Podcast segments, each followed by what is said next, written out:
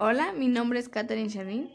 El tema que hoy vamos a tratar es por qué los adolescentes usan drogas o abusan de ellas.